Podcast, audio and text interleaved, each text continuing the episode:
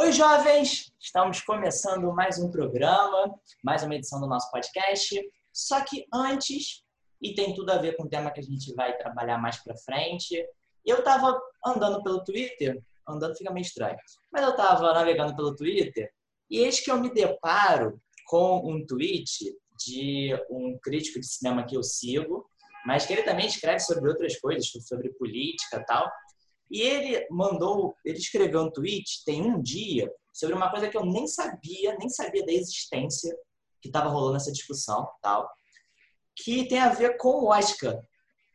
E quando a gente pensa no Oscar, não sei vocês, mas durante muito tempo eu ficava imaginando a galera falando que o Oscar é conservador pra caramba. Conservador porque é um bando de velhinho branco que vota nos mesmos filmes, só gosta dos mesmos filmes tal. E de uns tempos para cá, tem umas paradas diferentes acontecendo, que, por exemplo, já ganhou Moonlight, um filme feito por um diretor negro sobre dois personagens, sobre dois garotos que se apaixonam, tal, tem a descoberta da sexualidade, tal. É, ganhou o Parasita, um filme sul-coreano. Então, pô, primeiro filme não falado em uma língua inglesa, ganhando Oscar. E aí eu me deparo com esse tweet que a partir de agora, para que um produtor possa colocar o filme para participar do Oscar, em qualquer categoria, ele tem que seguir dois desses quatro critérios. São eles. O primeiro, representação, temas e narrativas na tela. Segundo, equipe criativa e de produção. Terceiro, acesso à indústria e oportunidades. Quatro, ampliação do público. Vocês não estão vendo aí no vídeo, mas a Juliana e a Carol, que vai participar com a gente, estão com cara de paisagem do tipo, Igor, o que quer dizer isso? O que quer dizer essa porra que você está falando? Vou explicar, vou traduzir. A partir de agora, para um filme poder se candidatar ao Oscar, ele precisa, por exemplo, no primeiro critério, trazer um tema que aborde algum grupo subrepresentado. Negros ou população LGBTQI+, né? alguma coisa. Uh, ou equipe criativa de produção. Precisa ter em algum cargo alguém desses grupos subrepresentados. Na direção, no roteiro, no figurino. Ou tem que trazer essa galera para ter oportunidade de aprender alguma questão técnica do filme. Né? Iluminação, roteiro, direção de arte, alguma coisa. Ou os produtores que vão divulgar o filme uma parte precisa ser desses grupos subrepresentados. São quatro critérios, eles têm que atender pelo menos dois. Não precisam ser todos exatamente, mas dois. Sobre a história do filme, sobre os realizadores, sobre dar oportunidade, acesso a esses grupos que não tinham acesso por causa da indústria de Hollywood, e a forma como esse filme vai ser divulgado para o público. E aí eu pensei, pô, Aqueles velhinhos brancos, só eles votavam, ainda bem que tá dando uma oxigenada ali, né? Porque eu acho que eles mesmos não pensariam assim, ou tentariam fazer alguma medida nesse sentido. Aí eu fiquei espantado com isso. Achei legal isso aqui, já peguei a palavra, porque é isso, né? Achei interessante você trazer esse tema para meio que desconstruir, né? Essa coisa do Oscar branco e tal, que está em desconstrução, eu acho, né? Sim. né? Não é para desconstruir porque de uns tempos para cá é que as coisas, que, aquelas, aquelas cenas né, do Oscar e das pessoas subindo no palco está sendo mais diversa, né? É, desde o do Pantera Negra, que é o que eu lembro de forma mais específica, que a gente tem visto outros tipos de pessoas no palco, né? E agora que legal que a organização do Oscar está vindo para isso, assim. Fico sentindo falta, puxando um pouco de sardinha para o meu lado, de questões latinas, né? Quase nunca aparece ali pessoas latinas, né? Com esse estereótipo que a gente tem, que eu acho que daria um excelente tema de podcast, inclusive, Igor, para a gente falar sobre latinidades. É, só que está faltando essa galera, mas pelo menos já tem ali uma representatividade, né? E só para só quem começou a ouvir, né, que você falou de, um, de uma, uma terceira parte desse episódio hoje, é, é importante dizer que nós estamos acompanhados hoje Sintonize tem uma presença especial que a gente vai falar no, no, segundo bloco, mas eu queria que este ser humano incrível, esta mulher sem nenhum defeito, comentasse sobre a sua fala para nós ouvirmos e ficarmos felizes com a sua fala, Carol, maravilhosa.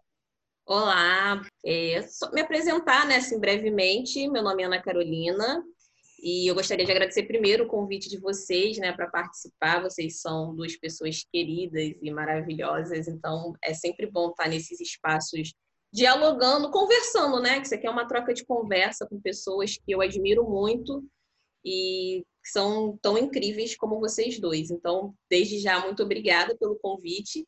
E fazer assim um breve comentário sobre esse tema que o Igor colocou, sobre a, né, essa nova tentativa de colocar uma representatividade dentro do Oscar, porque o Oscar assim, foi um, um produto da sociedade, né? Reproduziu essa estrutura racista, sexista, e nesses espaços de poder, como é uma premiação desse tamanho, né, dentro de um país que culturalmente é hegemônico no mundo, enfim, também traria essas essas questões.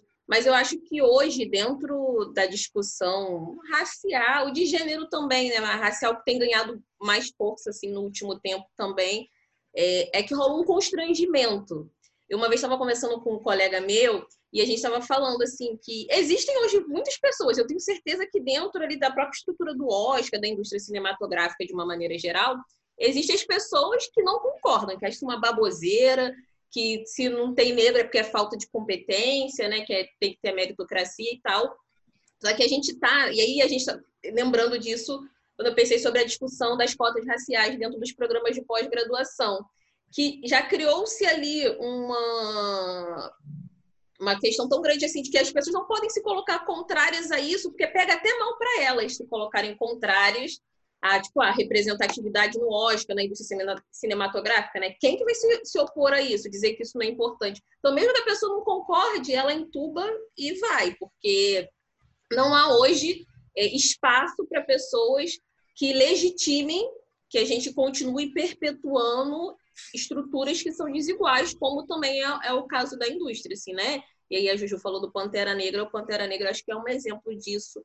E acho que enquanto produção e tal, né, que envolveu pessoas negras em todas as etapas do seu processo de criação, enfim, até como aborda a questão, né, tipo de uma África que foge muito afrofuturista, né, que, enfim, perpassa todas as questões dos, dos estereótipos que sempre foram reproduzidos. Então, eu acho que isso também, de certa forma, ajuda a abrir portas, né, para outros se vislumbrar outros caminhos agora.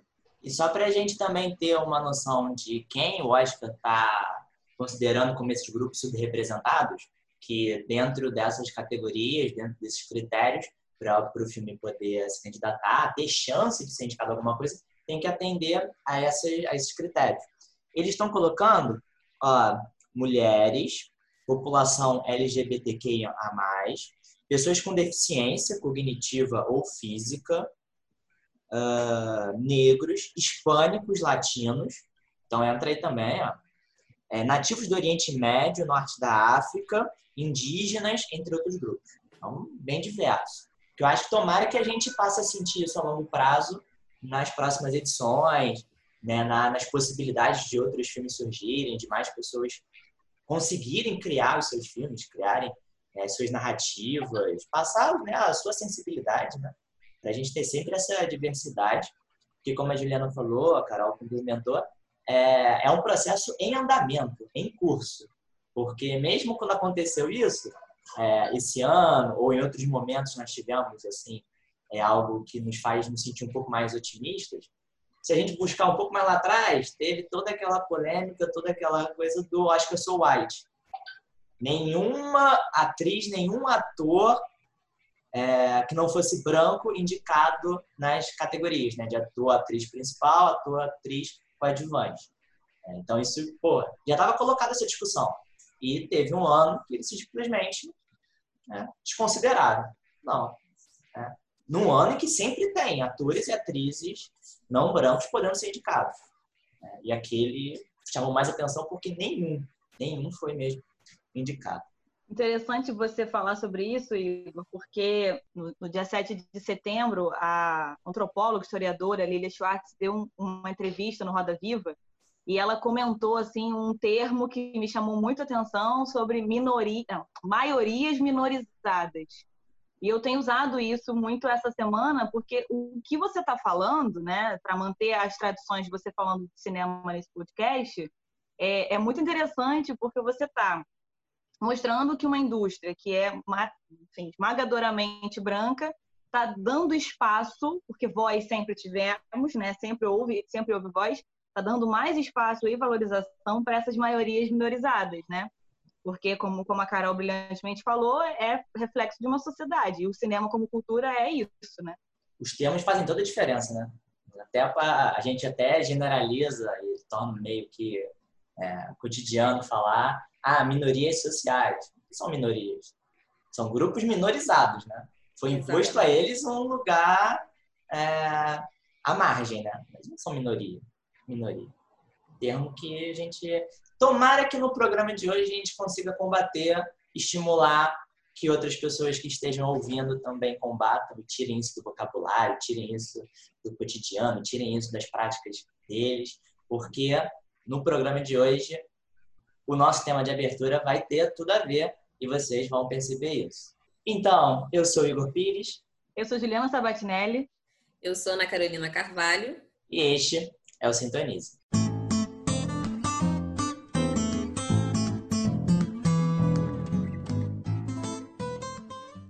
segundo bloco do Sintonize, hoje com uma convidada muito especial para nós, uma amiga muito querida, uma mulher na qual tenho muita honra de, de viver no, no, mesmo tempo que ela, ou podendo ouvi-la e podendo saber das lutas dela. Acho que o Igor compartilha dessa alegria.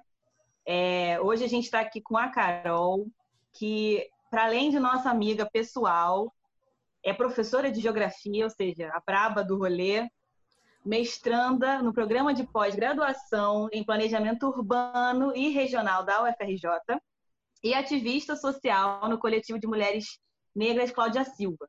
O maior objetivo da, da Carol aqui hoje é fundamental um debate que para nós aqui, para o Sintonize, é muito importante, que são questões raciais, de luta racial, e muito embebidos, muito inspirados pelo ano de 2020, está sendo atravessado por esse tema de uma forma muito mais contundente, devido a vários acontecimentos envolvendo casos de racismo e até mesmo o falecimento recente do ator que fez o Pantera Negra. E essa representatividade e tal. Mas como esse podcast tem aquele pezinho na história, nosso objetivo também aqui é ir conversando sobre essas sobre essa questão racial ao longo do tempo, né, Estados Unidos, Brasil, mundo. Depois, comentar um pouco sobre determinadas questões que para a gente soam como interessante, como essa militância de internet em tempos de pandemia. E, por fim, a gente também, para abrilhantar este momento, a gente quer que a Carol solte a voz dela sobre a militância que ela tem dentro do, do coletivo, mas também como mulher preta dentro dessa sociedade. Né? A gente sabe que quando uma mulher preta se movimenta, toda a sociedade se movimenta junto a ela. Então, pensando nisso, é que a gente, eu e o Igor, a gente achou que é, a gente poderia incrementar esse, essa feijoada que a gente gosta de criar aqui com uma fala de alguém que tem propriedade, né?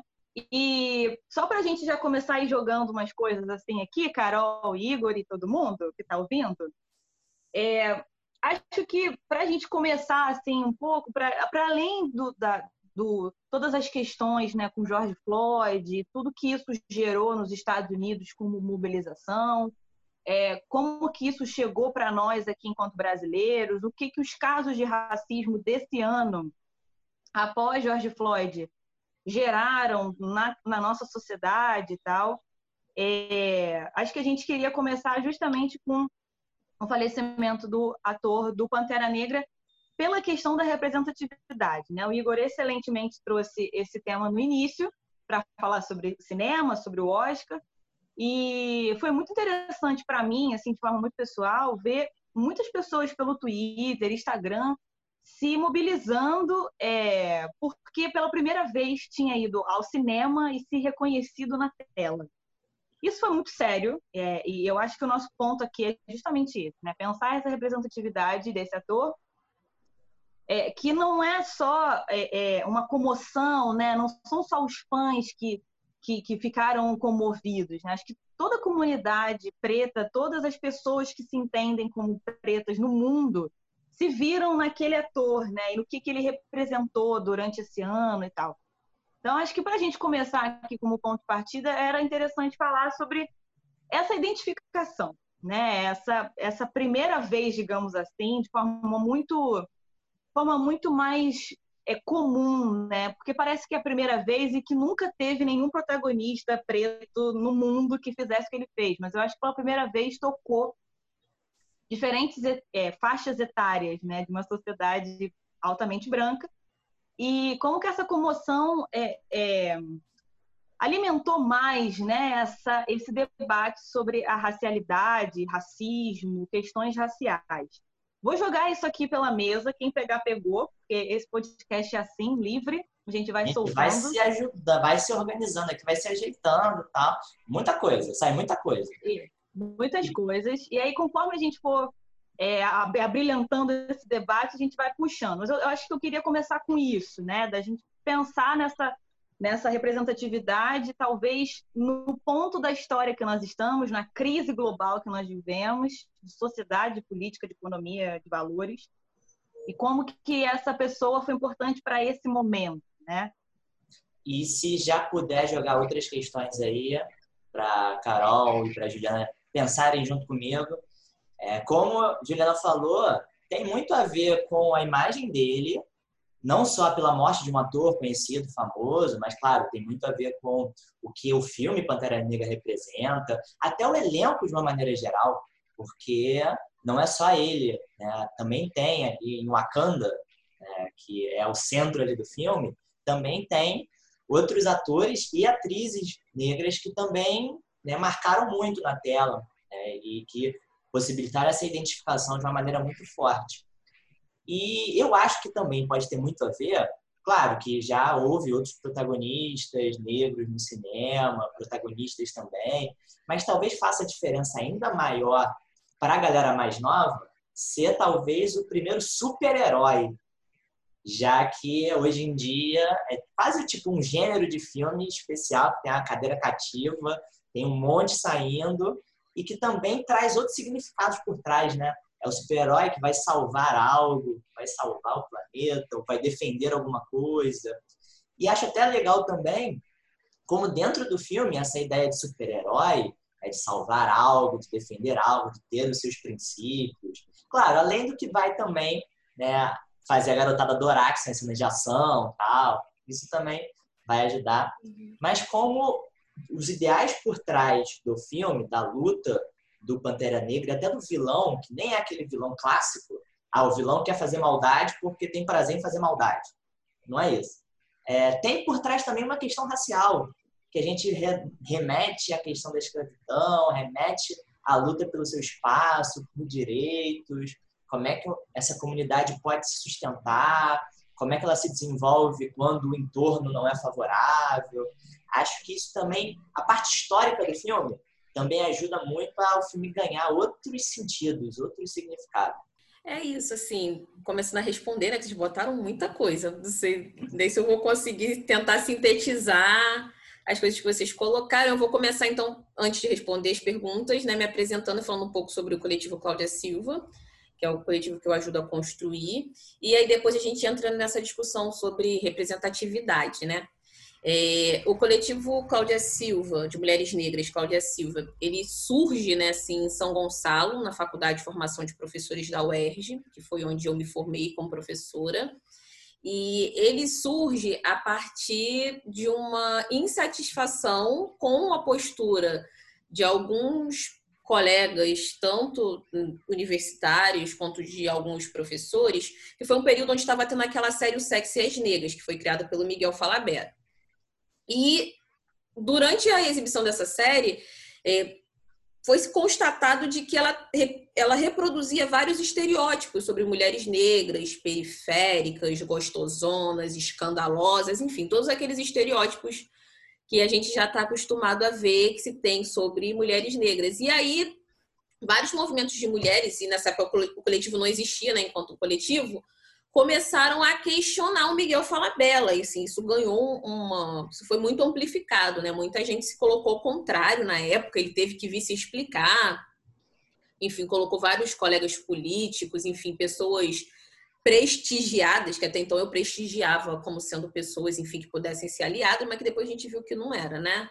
Que precisava estudar mais um pouco antes de querer ser aliado de qualquer coisa mas as pessoas defendendo ele, dizendo que não, que trazia uma representatividade que era saudável e tal, e a gente não não concordava com aquilo, e a gente via que essas pessoas no seu cotidiano também estavam reproduzindo os estereótipos, né? E também não ouviam, porque se as, as mulheres negras estavam dizendo que elas não se sentiam representadas por aquele programa, e ainda se as pessoas achavam que não, que era exagero, não, então alguma coisa aqui, né, dentro desse ambiente precisa mudar.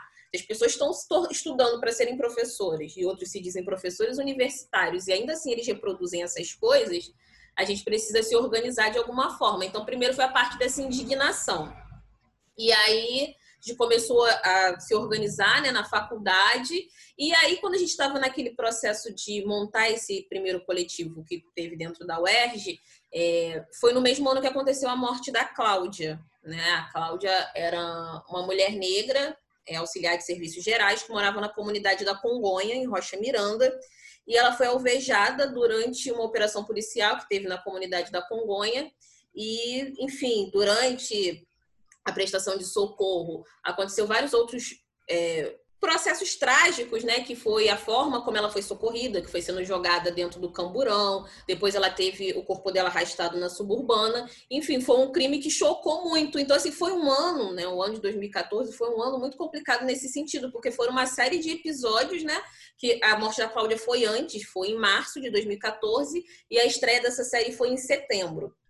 E aí o coletivo Cláudia Silva surge mesmo em outubro. E aí a gente resolveu trazer a Cláudia eh, para dentro da, da nossa bandeira de luta, assim, porque era uma mulher negra que foi uma vítima de violência do Estado, né, de violência policial, que também, infelizmente, é corriqueiro em várias comunidades do Rio de Janeiro.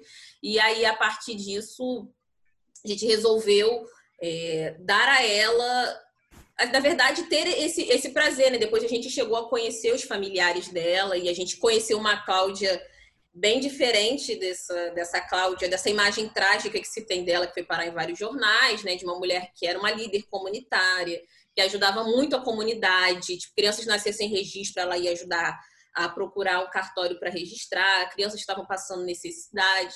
Ela cuidava dos filhos que a irmã, dos sobrinhos, né? Foi, foram acolhidos como filhos. Ela né, cuidava das crianças. Então, a gente, a partir disso, começou a ressignificar e entender muito mais, até inclusive, de que a luta também deve ser por buscar representações positivas acerca da nossa imagem, né? E até esse nosso posicionamento, sempre quando a gente ia nos lugares, a gente falava muito desse fato trágico. Mas isso também foi muito antes de conhecer a família dela. Quando a gente conseguiu conhecer a família dela, a gente teve um contato com uma outra Cláudia, né, que a gente não conhecia. Então a gente deu um, um rosto e um sentido para aquela vida que não era só a tragédia, a dor e a violência. Então a gente resolveu batizar né, o coletivo com o nome da Cláudia, como forma também de fazer com que essa imagem positiva dela nunca fosse esquecida. Então, agora falando sobre a questão da representatividade que vocês tinham colocado, né, sobre todas essas questões envolvendo o filme, eu acho que ele foi importante num sentido em que ele mexe muito com esses negros em diáspora, né?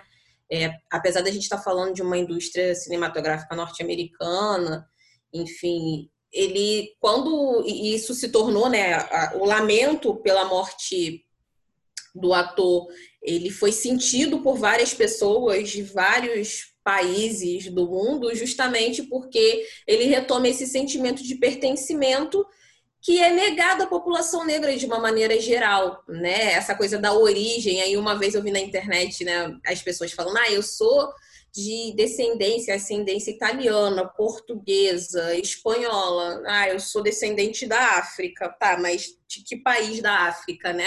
A gente tem essa origem é, negada a nós. A gente sabe que a gente veio de um continente, mas a gente não sabe de que lugar desse continente a gente veio. Então eu acho que o filme ele se torna muito representativo à medida em que ele remonta, né, na, na figura de Wakanda, esse país da onde essa população negra se sente pertencente quando ela assiste esse filme. Então ele mexe muito com uma, as, as pessoas negras de uma maneira geral, muito por esse por esse viés, assim, para além da questão da representatividade, que ela existiu, mas é uma representatividade completamente diferente das outras que já foram colocadas no próprio cinema.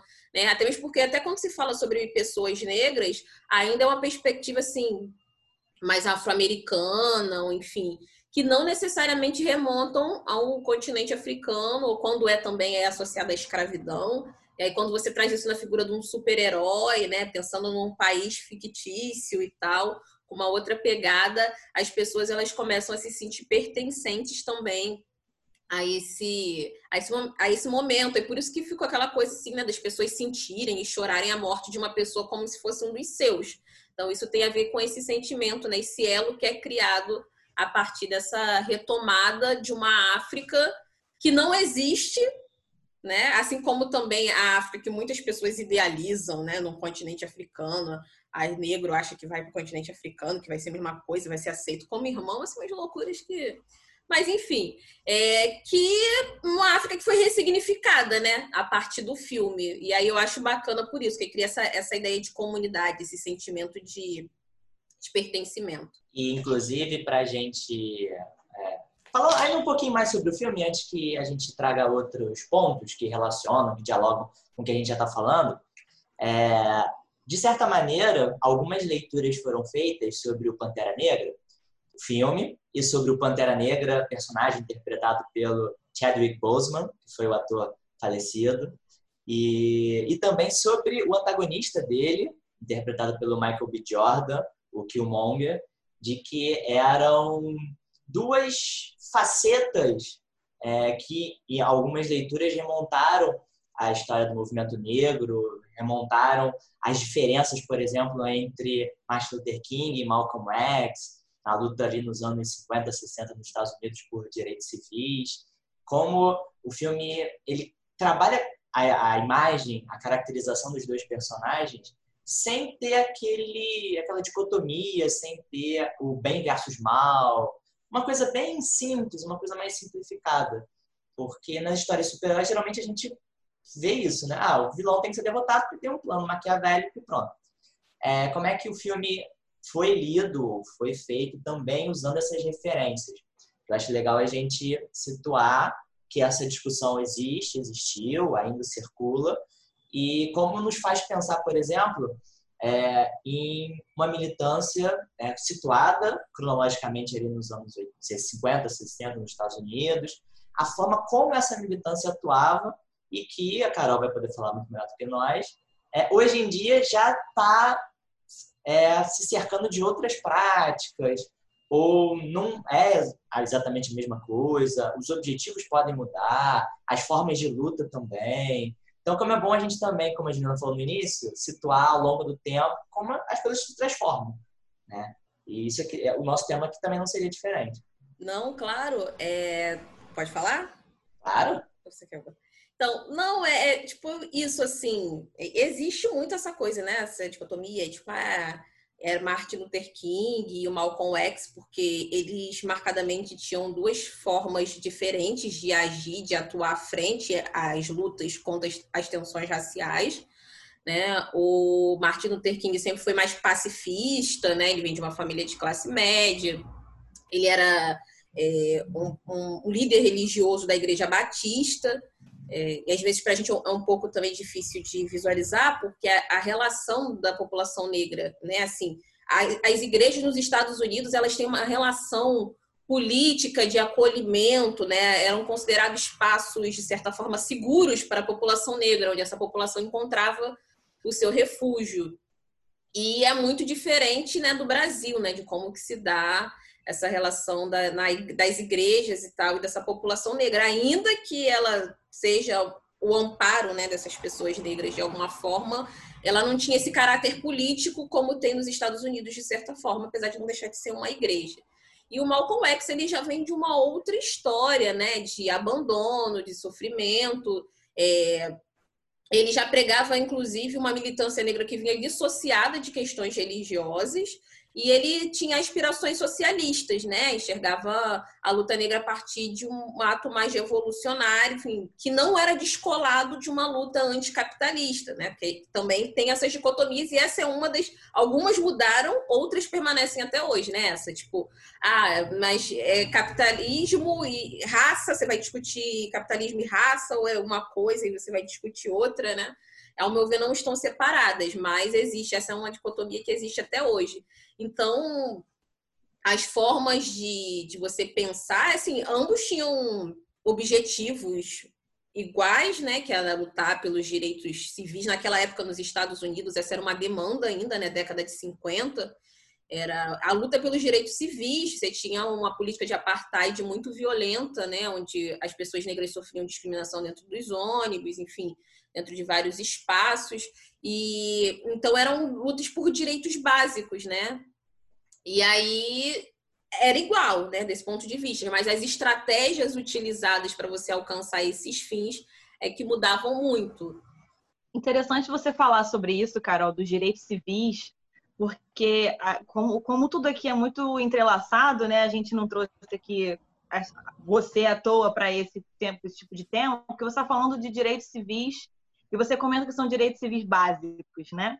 Eu acho muito interessante a gente tratar isso aqui, porque a gente sempre tá, a gente está fazendo esse, esse, essa relação com a sociedade norte-americana. É, e conforme esse, esse, debate foi sendo alimentado aqui, eu fiquei pensando em, em nomes da luta pela, pelos direitos básicos de, de negros e negras no Brasil, né? E aí é óbvio que a gente poderia fazer um podcast sobre isso, porque é profundo, tem raízes escravocratas, e a gente vai voltar em, em sei lá, na, na Pangeia, se a gente quiser, para falar sobre isso. Mas o, o, o, ponto que me chama muito atenção é que, entrelaçando as falas que já foram colocadas, eu fiquei pensando é, como que essa luta pelos direitos civis básicos, como você falou, foi organizada aqui para o nosso país, é, que tem essas questões raciais muito profundas, né? Nós fomos formados é, por essas diferenças. É um racismo estrutural, existe, está dado e a gente está tá só tentando melhorar enquanto ser humano. Mas que me fez pensar na luta da Cláudia quando você comenta que ela era líder comunitária, né? E que se a gente for entrelaçar esses temas, é como se ela também estivesse lutando pelos direitos básicos, né, de uma mulher preta de comunidade que que não tinha registro das crianças, sabe? Que é um direito básico de todo ser humano, né, dentro de um país. Então, quão importante, né, a gente entender que as lutas do Luther King, do Michael, do, do, do Malcolm X, é, e de todas as outras outras personalidades do mundo, como Nelson Mandela, que também teve um, uma participação preponderante nessa essa trajetória, é, como que essas vozes são muito importantes mas que para nós brasileiros, é, a, gente, a gente tem também as nossas vozes, é evidente, né? E às vezes vozes silenciadas por, enfim, as nossas diferenças raciais, mas que essas lutas ainda se fazem presente hoje em dia, né? A gente está falando de um contexto dos anos 50, 60, mas que é altamente atualizável, né? Os direitos básicos que é, é, negros e negras brasileiros estão buscando é, são só atualizados ao tempo, né? E muito, muito me faz refletir que é, essa, essa marca racial que nós temos enquanto sociedade no, no Brasil, ela está longe de ser curada, né? Eu costumo falar em sala que 600 anos de escravidão não são curados com 130 anos de lei áurea. E uma lei altamente fraca que nunca foi, foi pensada para a abolição real e a introdução dessas, dessa camada esmagadora de pessoas de cor, de forma geral, né? Que a gente pode falar de colorismo aqui também, que o debate vai embora, é, nessa sociedade. Né? Então, também refletir né, esse, esse debate colado ali, entrelaçado, né? Como se a Cláudia fosse, é, fosse não, né? Ela estava em si, na sua vida, buscando os direitos básicos que sempre foram básicos, mas que às vezes essas camadas, né, como, como a gente comentou aqui, minorizadas, é, estão buscando, né? Não, claro. E você falou sobre a questão tipo, da Cláudia ser também, né, uma voz e um, um legado do próprio movimento negro quando a gente fala, porque o silenciamento sobre, inclusive sobre a história do movimento negro e das lutas do movimento negro no Brasil, ela também traz uma alta carga colonial, né? Porque a gente tem mania de achar que a luta pelos direitos civis, não, é os Estados Unidos, a gente sempre remonta aos Estados Unidos e para falar que o racismo lá é pior do que aqui, porque os negros lá lutaram melhor do que os negros aqui, e aí você apaga, né? E também não entende as especificidades do nosso próprio país.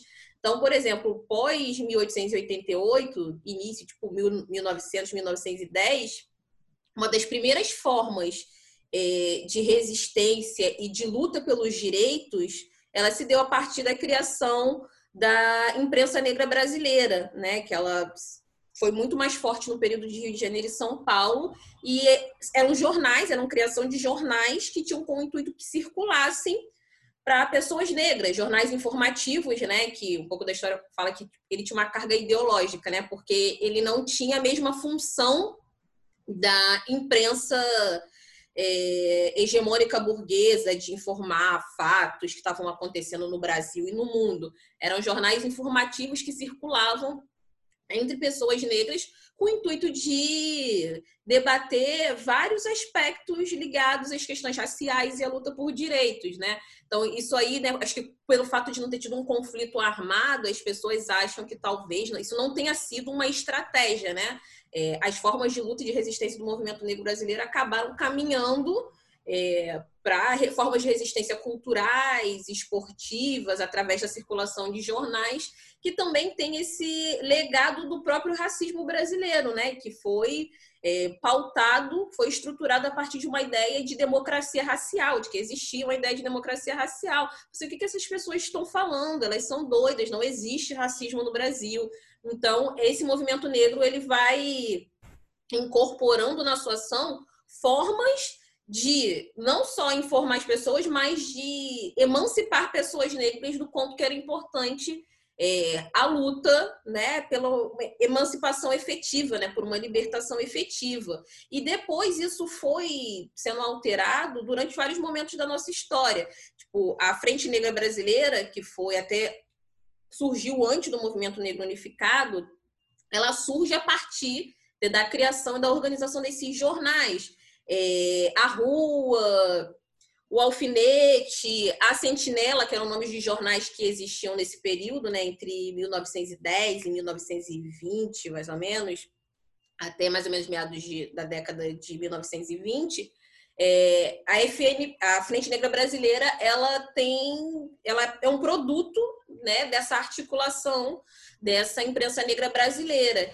E aí, quando a Frente Negra Brasileira se estrutura e resolve se organizar enquanto partido político, você tem uma um primeiro baque, né, que é uma desarticulação por parte do governo de Getúlio Vargas, né? Assim, é Getúlio Vargas, que é quando você tem a proibição dos partidos políticos. Então, isso enfraqueceu a Frente Negra Brasileira e depois eles não conseguem mais retomar com a força que eles tinham antes desse período. Então, isso são coisas também que são apagadas da nossa história, né? Tipo, como o Estado também é, criou formas e estratégias de você conseguir é, enfraquecer essas formas de organização. Depois você tem um segundo momento do movimento negro brasileiro, onde você tem é, a criação né, do movimento negro unificado, que aí já encontra um, um, um, né, um corpo de é, coletivos e organizações e de ações que vem com esse intuito também de continuar debatendo as questões é, raciais no Brasil e que depois também esbarra num outro período é, extremamente, é, como é que se diz? Danoso, né, para o ponto de vista da organização dos movimentos sociais, que é a ditadura militar. Né? A Lélia Gonzalez, que foi uma das fundadoras do movimento negro brasileiro, antropóloga, filósofa, historiadora, enfim, uma das grandes vozes que discutiu não só a questão racial no Brasil, mas também foi uma das percursoras para discutir a questão de gênero e de sexismo na década de 50, né? a gente vê contemporânea, né? Ela é, foi, é, era Angela Davis conhecia Lélia Gonzalez, né? Tamanho a expressividade da atuação dela aqui, né? E de uma certa articulação que existia ali, né? Na luta por direitos da população negra, tanto nos Estados Unidos quanto aqui.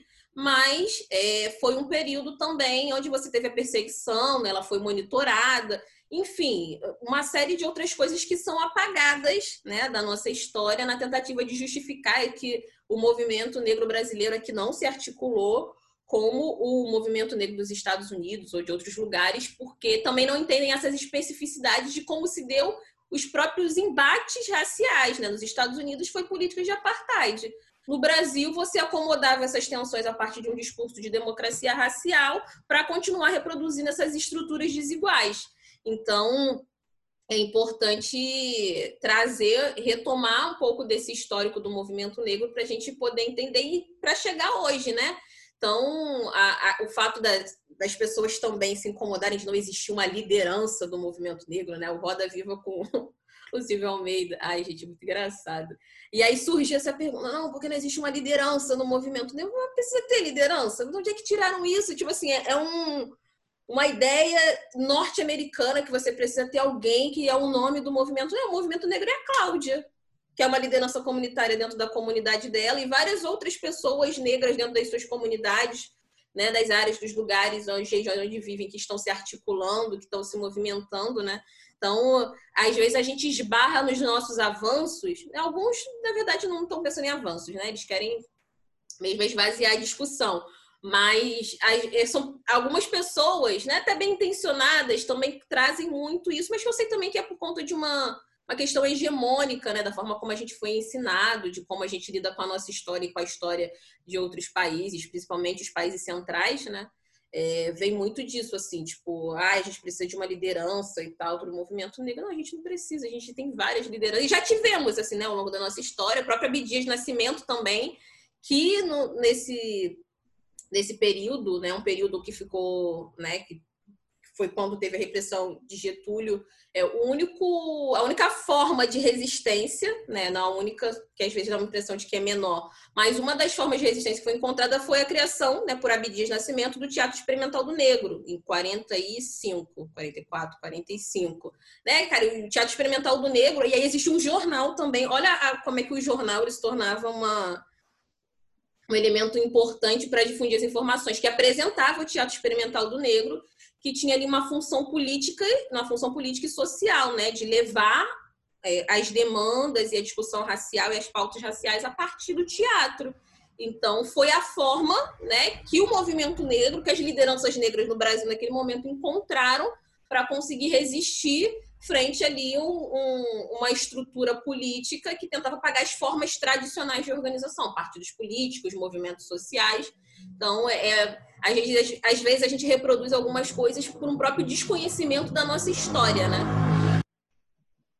E acho, acho sensacional, como a Carol falou, é, porque de tanta coisa legal, tanta coisa importante, que, claro, só fazendo uma, uma, uma, um comentário rápido, é bem, é bem, é isso que você falou mesmo do, ah, busca por uma liderança, algo até personalista, né, de centralizar em uma pessoa, como se essa pessoa carregasse o, o saber de como né, tocar essas causas, tocar essas lutas, e, e assim deixa de lado que existem muitas figuras, né? Não precisa ser alguém famoso que concentre isso, mas existem tantas figuras que são comuns, assim, são do cotidiano, é, não precisam ganhar uma áurea famosa, algo que vai deixar tão assim espetacular, aquilo, né? que, que às vezes realmente a discussão vai por uns caminhos, como você falou, que muitas vezes é para esvaziar, não por ser é um questionamento mesmo, algo para se fazer pensar. E acho também muito importante a sua fala, Carol, porque durante muito tempo, a gente até como professores também, a gente reproduziu um discurso que quando foi falar sobre a situação do negro ou o papel do negro no Brasil, é, algo até mesmo que você me falou fora do podcast em outros momentos, a gente insiste em falar das contribuições culturais. E sempre volta aquilo das danças, da culinária, do vocabulário, ritmos musicais, como se se restringisse a isso. E se apaga ou se invisibiliza movimentos políticos, lideranças políticas, intelectuais, que também marcaram e que também construíram a sua importância não a partir do que se tornou tradicional falar, né? de contribuições culturais, de uma identidade nacional que também se formou através da cultura africana.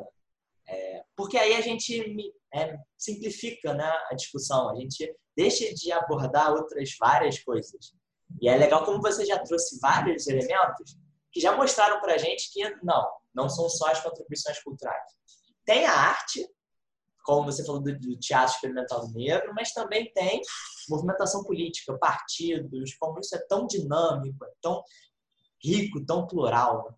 Não, bastante. E é porque as pessoas elas esquecem, inclusive, que existe uma própria complexidade das formas de organização eu não vou pensar igual, eu não penso igual todo sempre, nem com as meninas que fazem parte do coletivo, mesmo coletivo que eu, a gente discorda de várias coisas e vai discutindo até chegar num consenso. Agora, você imagina dentro das várias organizações políticas, sociais e culturais, não, entendeu? A, a visão que se passa né, de, um, de uma história única e de uma movimentação única, né? Acho que a, a Patrícia Hill Collins que fala sobre isso, sobre controles de imagem, né? Imagens de representação sobre as pessoas negras, né? O que se projeta sobre essas pessoas e como essas pessoas têm que ser, como elas devem se comportar. Eu lembro que na própria entrevista do Silvio de Almeida depois surgiu vários debates se a Frente Negra Brasileira tinha inspiração fascista, se não era fascista. Falei, gente, a gente está falando de uma, uma organização política hoje. Se a gente for pegar os partidos de esquerda, tem gente que é orientado à direita e tem gente que é esquerda radical dentro dos próprios partidos de esquerda. E assim, vocês acham que isso, né, sei lá, 100 anos atrás, 30, 40, 50, 60 anos também não existia, isso existia também. As pessoas negras, elas não pensam tudo igual, né? não tem a mesma orientação política.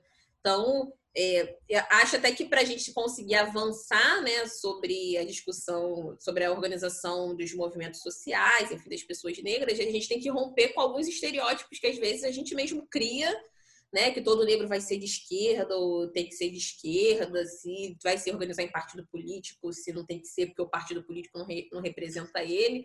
Enfim, é, são formas plurais e que são válidas, assim, né, dentro do limite do, do aceitável, que não seria não ser fascista. Mas existem essas pessoas que têm aspiração fascista e vão se reivindicar enquanto sendo um movimento negro também. Eu vou fazer o quê? Vou dizer que essa pessoa é Então, assim, são disputas de narrativas também que estão postas aí na formação da nossa história. A gente está tá, tá com tempo, Igor? Estamos com. Dá para falar mais um pouco, 38. Tá. É... Deixa eu só respirar.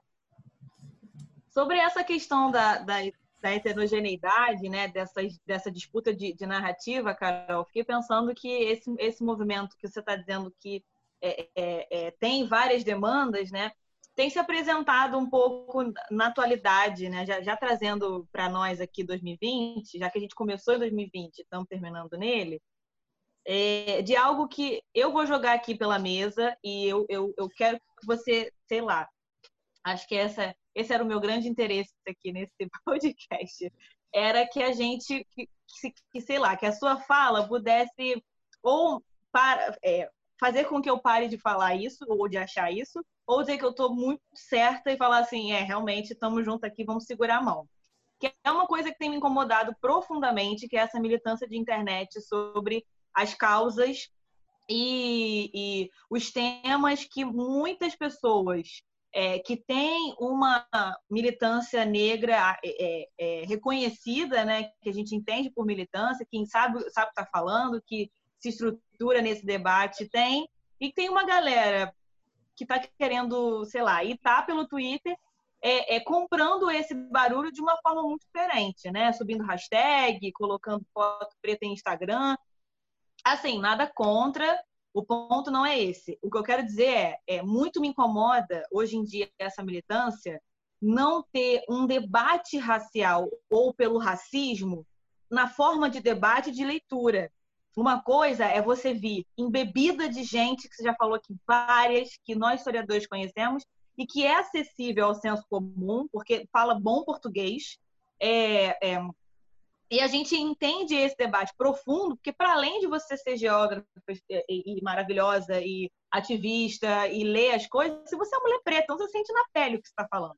A única diferença é que você estuda e você tem é, é, é força para falar, porque você está embasada no que você lê, no que você vê, naquilo que você consome e pensa. O que eu não acho que esteja acontecendo em muitas pessoas, né? Que tem a pauta desse discurso antirracial, que fica fazendo militância contrária pela internet, sem ter lido ninguém que fale sobre isso, sabe? Sem pegar um livro da Djamila, que custa 15 reais, que é o manual de como ser antirracista. É fininho, você mata isso em um dia, sem nunca ter lido nada, tá? Super militante, porque sei, porque participo, porque levanto bandeira e tal. Eu, Juliana, fico muito incomodada com isso. Porque eu, eu, Juliana, como mulher branca, racista que sou, porque sou branca, eu não, não consigo nem, nem discutir sobre isso. Porque, primeiro, que não é meu campo, eu não passo por isso na pele. Segundo, que eu também estou lendo agora as coisas, sabe? Eu também estou pegando para ler Angela Davis, também quero entender debate de raça. Já peguei a Shirley Mbembe para ler uma vez sobre necropolítica, já, enfim, tenho tido contato com, com Silvio Almeida para entender esse rolê, mas eu, eu não tenho é, é, possibilidade de militar contra isso não, gente, porque eu, eu como diria ele brilhantemente, o Fábio Porchat, eu sou uma racista de construção, né? Eu queria passar a bola para você, para ver se eu tô, assim, irritada sozinha, porque às vezes eu acho que eu fico irritada sozinha, né? De, de ficar, gente, você já leu alguma coisa para a gente discutir aqui? É, você conhece, por exemplo, o vídeo incrível do Emicida falando que não ia para a manifestação preta, porque não é assim que a gente cura racismo social, levantando bandeira e tal? É, é, ou se, se, se, se, essa minha fala está muito errada, eu preciso calar a boca. Não, que isso, imagina, eu super concordo com você. A gente vive um momento, Juju, que é muito complicado. Eu estava outro dia, inclusive, conversando isso com outro amigo meu, as pessoas elas querem ficar famosas. Raça e sexualidade. Tem que falar disso. Você pode até não sofrer nada, assim, né? Não estar dentro daquele, daquele grupo, mas você precisa de alguma forma, porque aquilo dá visualização, gera alcance, as marcas gostam, mostra que você é uma pessoa que tem valores, mostra que você, entendeu? Então, e a moda é ser digital influencer, então você precisa trazer essas pautas para dentro do seu do conteúdo que você está criando na internet, que de conteúdo não tem nada. eu estava vendo, inclusive, hoje, assim, que criar conteúdo que o conteúdo já está criado, vá buscar livros, né? Se fundamente em livros, em pesquisas, em... você não está inventando a roda. Né? Essa roda ela já foi inventada por alguém. Então as pessoas elas estão se apropriando muito pouco e estão reproduzindo muito. Eu acho muito legal que a gente tenha um alcance muito grande. É, e que as pessoas tenham um interesse, que as marcas, de certa forma, estejam preocupadas por, com esses valores das pessoas que as representam, da, da blogueira, da digital influencer, de sei lá quem das contas, mas as pessoas têm que entender que elas precisam ter um comprometimento teórico e conceitual para não esvaziar as, as coisas. Eu fico incomodada porque eu vejo, às vezes, conceitos se tornando palavras. Ah, fulano sofreu racismo. Ah, é o racismo estrutural, né? Ah, essa situação de ah, é racismo estrutural. Racismo estrutural virou qualquer palavra. Ele não é mais um conceito hoje que dá conta de discutir a estrutura que a gente tem hoje de desigualdade socio-racial. Não, é tudo, entendeu? Banalizaram e estão fazendo isso com vários outros conceitos ligados a, a sexualidade. Eu já não sei tanto porque eu não pesquiso, né? É assim, sei superficialmente, mas raça e sexualidade que eu tenho são leituras que eu tenho mais contato. Eu vejo que tem muito conceito que já foi completamente banalizado, justamente porque as pessoas só reproduzem e não leem, não estudam, não têm essa preocupação. Elas não querem saber assim, por exemplo, eu não sei falar sobre isso. Eu posso chamar uma pessoa que sabe falar sobre isso? Não estou nem dizendo que ela precisa, às vezes, ah, tem que ser negra e tal. Uma, uma pessoa comprometida com uma discussão séria e de qualidade que vai levar informação com seriedade. Não. Eu tenho que falar. Mas eu tenho que falar com os meus seguidores sobre sexualidade. Ah, eu não vivo, não sei, não pesquiso aquilo, mas eu vou jogar aqui no Google, vou pegar os três primeiros links que o Google socou em mim, que né, o algoritmo tá aí para isso, para direcionar nossas leituras. vou ler três artigos, quatro artigos da internet. Vou... O vídeo de hoje é discutindo sexualidade, entendeu? Eu falei, gente, mas não era melhor você chamar uma pessoa que pesquisa, que além de você dar voz para o trabalho da pessoa, a pessoa ainda vai falar o negócio com seriedade, com, a profundidade que merece? Mas não, as pessoas elas querem isso.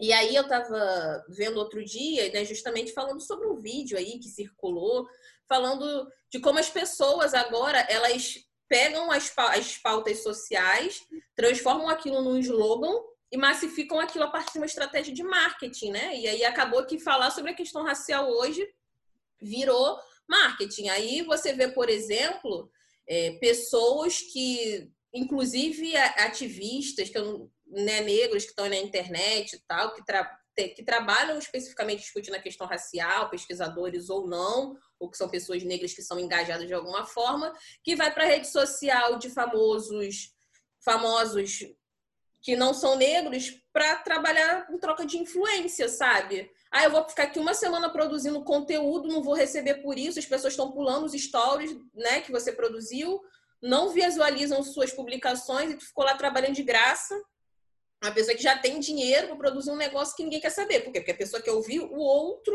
né?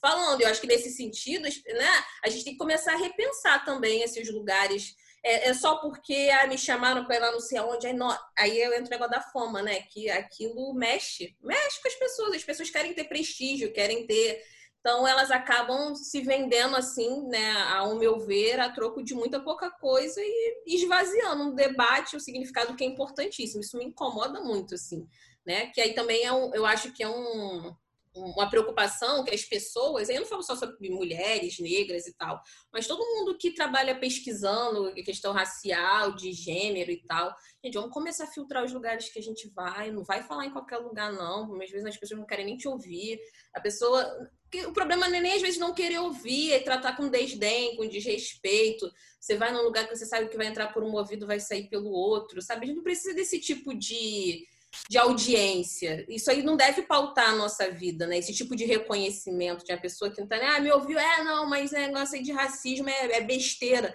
Ficou lá duas horas falando pra pessoa falar um negócio desse. Então, assim, é, eu acho que a gente tem que repensar, assim, um monte de coisa. Isso é uma coisa que me incomoda muito. Assim, eu fico vendo as coisas na internet, já deixei de seguir um monte de gente, Juliana. Ah, a pessoa tá se prestando um papel desse. Ah, me desculpa, tchau. Entendeu? Adeus. Deixei de seguir de um monte de gente. É, e ouvindo você falar, Carol, sobre essa questão mais atual que a Juliana trouxe, e uma angústia né, que vai atormentando todos nós e que cresce nesses tempos atuais, tão tecnológicos, de internet aí correndo solto. É, eu também fico com a, com a, com a impressão, ouvindo você falar, de que tanto a internet criou algo prejudicial, no sentido de obrigar todo mundo a ter que emitir uma opinião sem ter um preparo, sem ter uma bagagem por trás, uma sustentação mínima para conseguir falar, falar bem sobre algo que, mesmo que não viva, não presencie, não tenha assim, uma relação mais íntima, pelo menos consiga usar alguma referência, tenha alguma coisa para se embasar. E o próprio é, capitalismo da forma como a gente tem, porque ele transforma em produto algo que não deveria ser produto. É, acho que é muito do que você falou, de ser algo que vai dar ibope, que vai dar view, que vai dar visualização, é, todo esse lance de criar conteúdo como se fosse né, essa nova expressão que a gente usa e que também está dentro dessa ideia né, de produtividade, produtivista, de, de criar algo, de parecer que é algo muito novo, que surgiu agora, e no fim das contas transformar em produto para fazer com que é, beneficie quem não deveria se beneficiar, né? que é o caso. Interessante a gente é, encerrar, né, um pouco essa encerrar não, né, porque essa discussão nunca termina, mas é, a gente dá esse esse link, né, para unir as pautas que foram faladas aqui na chave dessa, dessa militância atual, né? A gente trouxe muito você, Carol, dentro do, das suas atividades de coletivo, passamos pela questão histórica, e eu acho que, ao fim e ao cabo, né, e você, por favor, é, encerre da forma que você achar mais prudente, a nossa mensagem aqui é que é, para que uma luta possa ser feita com dignidade, é preciso que você esteja dentro dela, não necessariamente é dentro porque participamos de um coletivo ou dentro porque somos pessoas pretas, né? Assim, mas que você esteja dentro dos debates que giram em torno dela. Porque na hora de você conversar com alguém, independente se você é branco, preto ou de outra característica física, o que está em jogo é se você consegue minimamente articular os saberes e as narrativas e ser um ser humano melhor por conta disso, né? É, a, gente, a gente conseguiu provar aqui por A mais B, porque somos três pessoas que têm conhecimentos de humanas, de que essa luta que a gente está trazendo aqui não está acontecendo em 2020, como muita gente da própria internet está achando, né? Que eu carinhosamente chamo de militantes de 2020, porque parece que são pessoas que que com essa lógica né, de, de fazer conteúdo, estão começando a falar sobre isso agora e a discutir sem nenhum tipo de embasamento. Né? Então, é, acho que ficou claro que todo, todo esse debate que você traz aqui, da sua vida, mas também do que nós trouxemos né, de, de, de lutas e debates sobre esse tema, é histórico, sempre esteve presente e em termos de Brasil vem de, uma, de um outro lugar, né? Para a gente não achar que é um debate iniciado porque o George Floyd morreu. Por que não? A gente teve Marielle, a gente teve Cláudia, como você falou, a gente tem pessoas pretas morrendo todos os dias pelas comunidades, sabe? A gente tem é, é, é, o Oscar que está mudando, isso não é de hoje, né? Então, acho que essa, essa, essa discussão que a gente propôs aqui é de fortalecer e de chamar a atenção de que essa luta ela vem de anos, então o que tem produzido desse tempo é muito firme, muito mais profundo do que só subir uma grande hashtag pelo Twitter, né? Complementando assim o que vocês já trouxeram, né, para finalizar, é... não quero que pareça que assim, ah, as pessoas não podem criar conteúdo falando sobre isso, ou que ou, sei lá, pessoas que não são negras não podem falar muito pelo contrário, né? Eu quero que cada vez mais pessoas falem abordem, mas que façam isso é, de forma honesta, procurando as referências, porque essas referências existem para discutir isso. Eu conheço pessoas, inclusive, que não são negras e que fazem um, um debate racial. Inclusive, meu co-orientador, né, que é uma das pessoas que eu uso muito para vários debates que eu trouxe no meu trabalho de monografia, ele não é uma pessoa assim que é lida como negra, né, assim, né, dentro da nossa sociedade, mas é uma pessoa que assim que traz esse debate como ninguém, tem uma formação assim ímpar, e, enfim. É, eu quero, o meu desejo é só de que as pessoas elas se apropriem das discussões, né, saudáveis e não só saudáveis, né, não era bem saudável que eu ia dizer, mas das discussões sérias, das produções acadêmicas de verdade e consigam ampliar e sair até desse senso comum das discussões, né? Porque a gente já falou eu falei aqui, né? Mas eu não vejo a luta racial descolada da luta de classes também. Então, por exemplo, a gente está falando aí sobre redução do auxílio emergencial para 300 reais. Quem são as pessoas negras que vão ser impactadas com isso? Então, eu quero ver a gente produzindo conteúdo sobre isso, sobre como a, a redução do auxílio emergencial, isso é um ataque também às pessoas negras que estão em situação de vulnerabilidade, né? Por que, que a volta das aulas, de uma maneira geral, também é um ataque às crianças negras e pobres e periféricas? Vamos produzir conteúdo sobre isso também, né? Vamos, vamos começar a ampliar também os nossos horizontes sobre outras perspectivas que também estão associadas à, à luta racial, que não estão descoladas. Eu já não tenho mais o que dizer, assim, eu acho que é, essa fala final, Carol, daria um, um, um episódio parte 2. Eu queria muito que a gente falasse sobre essa, essa coisa de voltar às escolas, porque muito tem me incomodado, eu acho que a vocês também. Somos três professores, né, nessa, nesse mundo, então é, que fique esse, essa, essa coisinha no nosso ouvido, né, que você trouxe é, desses outros debates que precisam de conteúdos e que a gente está esperando, né? Já que é para produzir conteúdo, por que não?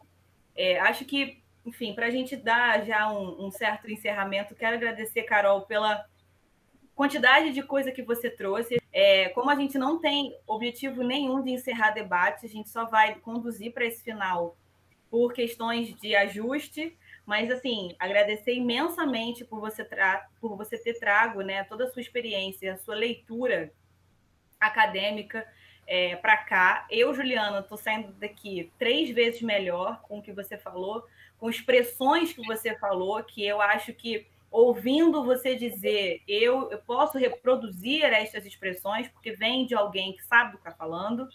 E muito obrigada também pelas dicas que você coloca para a gente pensar. E muito obrigada, assim, se eu puder falar mais, eu acho que eu não consigo, porque é, é, quem dera que muitas pessoas tivessem é, um, um, ser humano como você, com a tua luta, com a tua palavra, na vida disponível, assim como você é, para discutir isso de uma forma tão generosa. Assim. Então, muito obrigada, de verdade. É, com certeza, essa participação do, aqui nesse, nesse nosso projeto é, foi muito especial, para mim, principalmente. Não tem nada a acrescentar, além de agradecer mais uma vez pela participação nesse bloco, na, no outro bloco, por estar aqui conosco, dividindo é, tudo que você vivencia, tudo que você estuda, tudo que você pode passar para gente. Mas, pessoal que está ouvindo, nós já estamos agradecendo, parece que está terminando de vez, mas não, tem último bloco ainda. Calma, se segurem aí.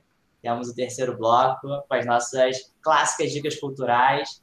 E agora, trio. Né? Três pessoas dando dicas culturais para vocês. Fiquem aí para o terceiro bloco.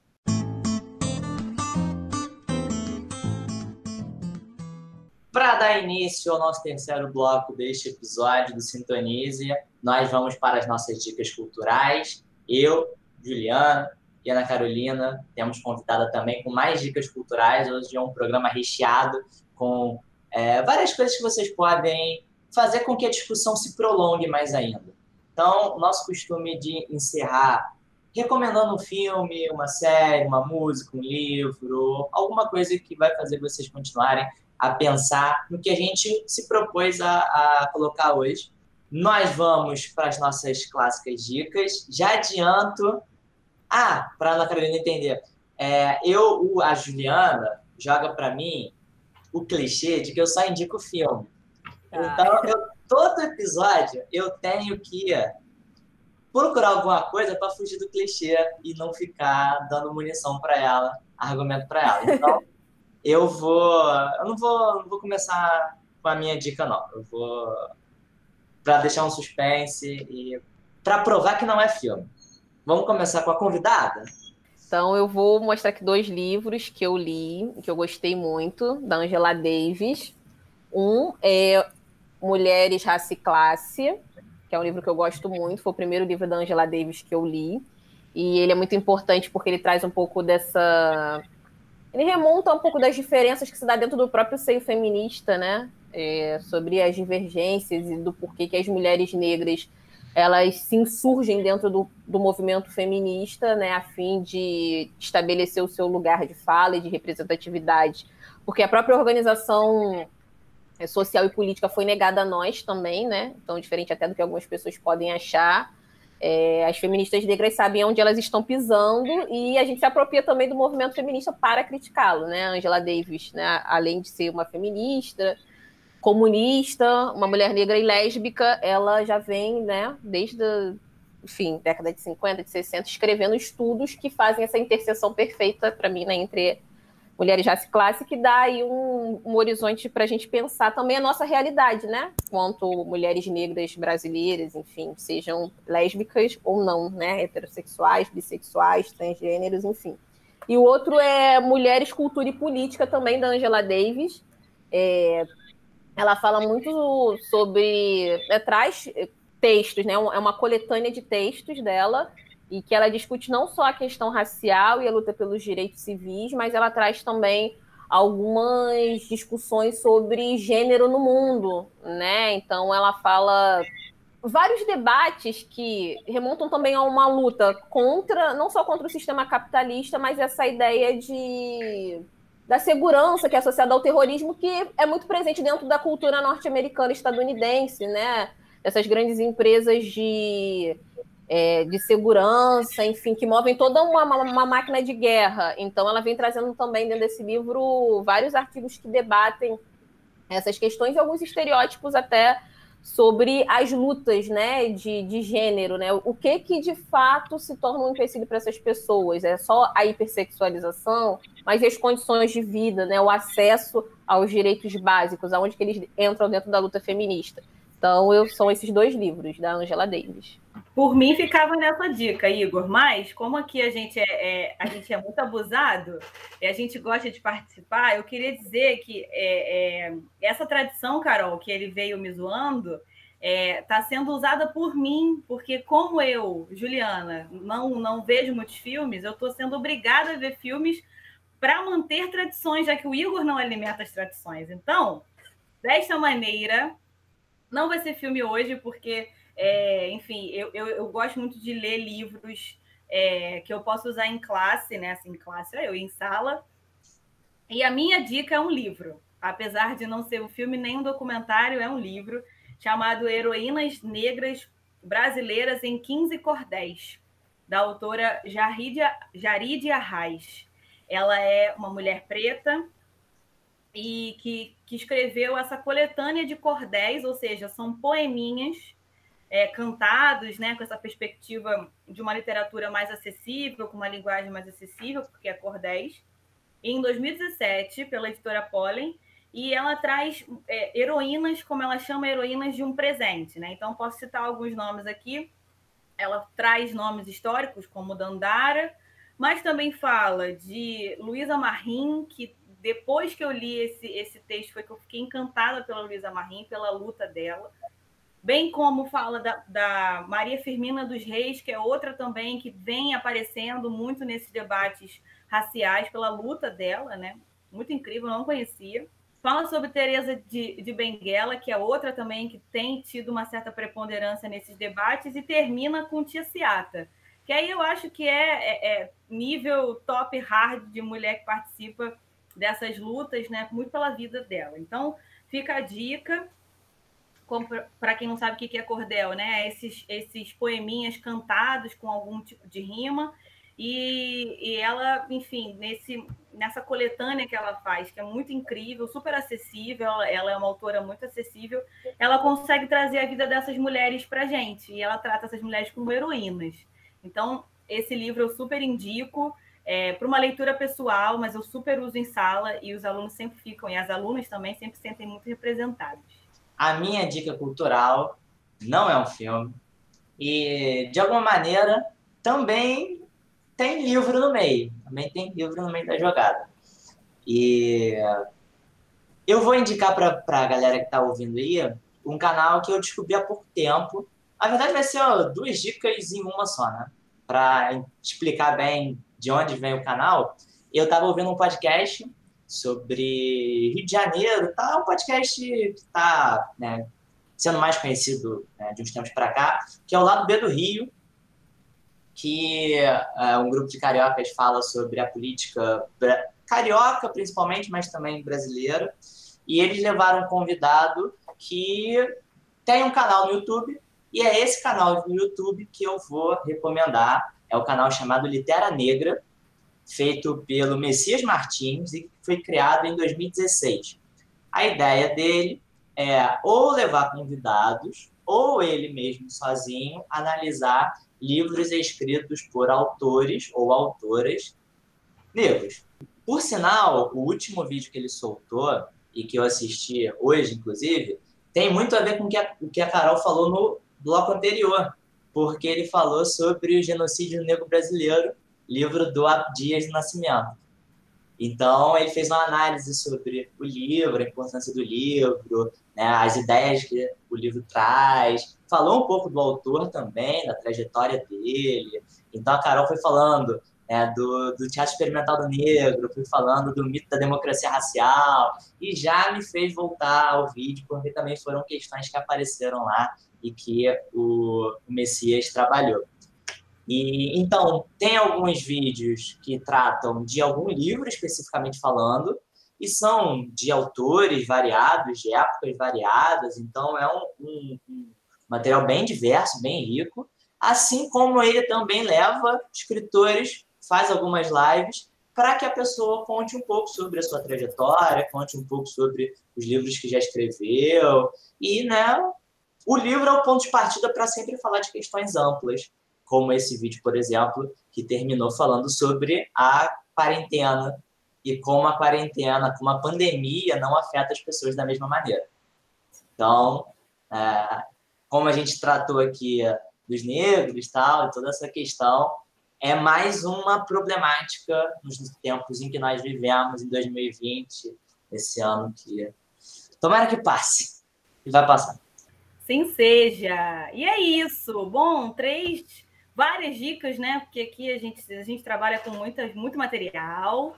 E, Carol, a gente tem o costume de, quando a gente vai encerrando o nosso podcast, de indicar as nossas redes sociais para que as pessoas possam falar, possam se inteirar, porque a gente é desses, né? A gente gosta de conversar.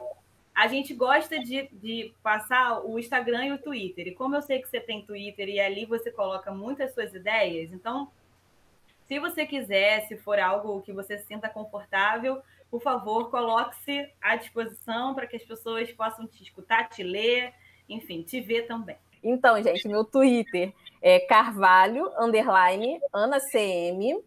E o meu Instagram é Carol, underline Carvalho, só que com dois A's. C-A-A. Maravilhosa. E aí, seguindo Carol, plena, máxima, sem defeitos. Também deixo o meu, arroba Jussabatinelli no Instagram e no Twitter. E o meu também, Instagram e Twitter, arroba Igor Pires M. Acho que eu nunca falei nos outros programas, é Igor com Y. Só agora que me veio isso, né? Mas é Igor com Y. Muito obrigado, Carol, pelo programa, por ter conseguido participar. Foi extraordinário e acredito, tenho certeza absoluta que o pessoal, quando ouvir esse programa, vai ter a mesma percepção que nós tivemos, que a gente passou é, um, uma hora e um pouquinho aqui aprendendo, tendo que ouvir mais do que falar. Porque era esse programa que a gente também aprende a gente pensa cada vez mais e entende o mundo que a gente está para que ele possa ser transformado cada vez mais até chegar o mais próximo possível do que ele precisa ser. Nada, eu que agradeço a vocês por essa resenha maravilhosa, né? Porque eu me sinto aqui numa conversa, não é uma palestra, não é, não, é uma conversa mesmo, né? Poderia estar em vários outros espaços que não a internet, tendo esse, esse mesmo contato, esse mesmo diálogo, né? Que é importante que ele cresça e se expanda para outros espaços também. E eu só gostaria de agradecer a vocês também aí pela credibilidade, por achar que eu seria uma boa convidada aqui para dialogar com vocês, com o público de vocês, porque afinal de contas vocês efetivamente produzem os conteúdos, né, meu amor? Então a gente tem que, né, é, valorizar aquelas pessoas que têm efetivamente o comprometimento em, em levar debates de qualidade para as pessoas, enfim, é ancorado em bases não só sólidas, mas comprometidas né, com uma mudança efetiva, que é o mais importante. Ah, eu agradeço muito, muito mesmo a oportunidade. E ah, estou ansiosa até para escutar, porque depois eu vou escutar de novo para ver se né, o que foi que eu falei. Carol, mais uma vez, muito obrigada. Que esse espaço seja um espaço sempre disponível para você. Aqui você sabe né, que somos bons amigos e, enfim, rasgação super seda, porque a gente também faz isso nesse podcast. Para quem está ouvindo, mais uma vez, muito obrigada. Nos sigam, nos sigam pelo, pelo YouTube também. E fiquem ligados para mais um Sintonize, que já já vem com bastante coisa para a gente falar aqui. Tchau, tchau, gente. Fiquem sintonizados.